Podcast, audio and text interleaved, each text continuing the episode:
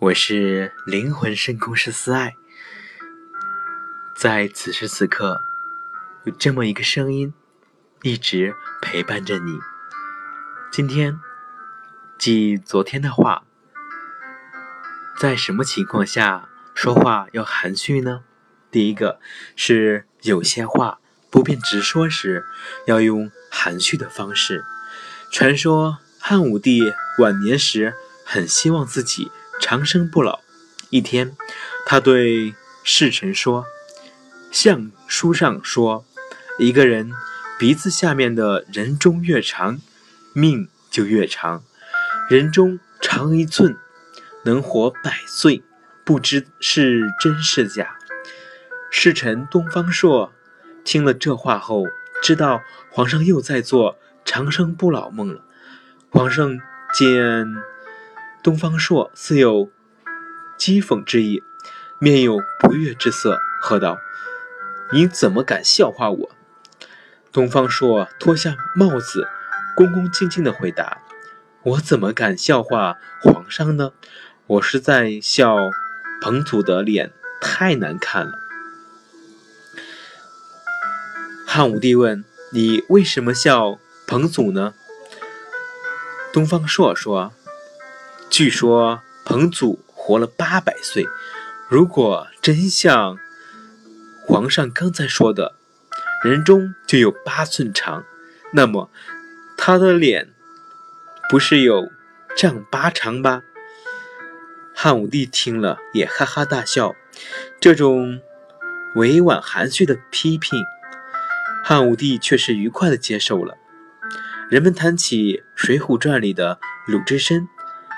便会立即想起他那心直口快的直炮筒形象。其实，即使是最直率的鲁智深，有时也离不开委婉，说话也有含蓄的时候。电视剧《鲁智深》写鲁智深三拳打死镇关西后，为了逃避官家的追捕，只得削发为僧。剧中有这样一段台词：法师问：“尽形寿不尽色，汝今能否？”智深回答说：“能。”法师问：“尽形寿不沾酒，汝今能否？”智深说：“能。”法师问：“尽形寿不杀生，汝今能否？”智深说。而智深犹豫了。法师问：“法师高声催问，尽形寿不杀生，汝今能否？”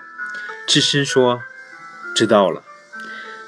要鲁智深不近女人，不饮酒，才能做到；要他不惩杀世间的恶人，实在难办。但此事若答不能，则法师必不许其剃发为僧。”他就无处藏身了，因此来一个灵活应付，回答知道了。法师面前过的关，又不违背自己的本意，真是两全其美。第二个是有些话不必直说时，要用含蓄的方式。从前有个酒店老板，脾气非常暴躁。一天，有个客人来喝酒。才喝了一口，嘴里便叫“好酸，好酸”。老板听后大怒，不由分说，把客人绑起来，吊在屋梁上。这时来了另外一库一位顾客，问老板为什么吊人。老板回答说：“我店的酒明明香醇甜美，这家伙硬说是酸的，你说该不该吊人？”来客说。可不可以让我尝尝？老板殷勤地给他端了一杯酒，客人抿了一口，酸得皱眉眯眼，对老板说：“你放下这个人，把我吊起来吧。”这位客人委婉含蓄的说法，既受到强烈的讽刺效果，又显得非常艺术。有人曾问美国总统克林顿，呃，林肯。你当总统的滋味如何？林肯回答说：“你听说过一个故事吗？有个人全身被涂上焦油，并裹上羽毛，用火车运到城外。这个人问：“到底这滋味究竟如何？”林肯说：“要不是为了这事的荣誉，我宁可走路。”真是说的含蓄得体。一句话既不失当总统的荣誉，又使人体会到当一位大国总统的艰辛。第三个是为了增强交际的效果，要用含蓄的方式。美国有一位传奇式的篮球教练，名叫佩迈尔，他带领的迪尔大学篮球队。曾经获得三十九次国内比赛的冠军，是球迷为之倾倒。可是有一年，他们在的他的球队在蝉联二十九次冠军后，遭到了一次空前的惨败。比赛一结束，记者们蜂拥而至，把他围个水泄不通，问他这位败军之主，此时此刻有何感想？他微笑着，不无幽默地说：“好极了，现在我们可以轻装上阵，全力以赴地去争夺冠军，背上再也没有冠军的包袱。”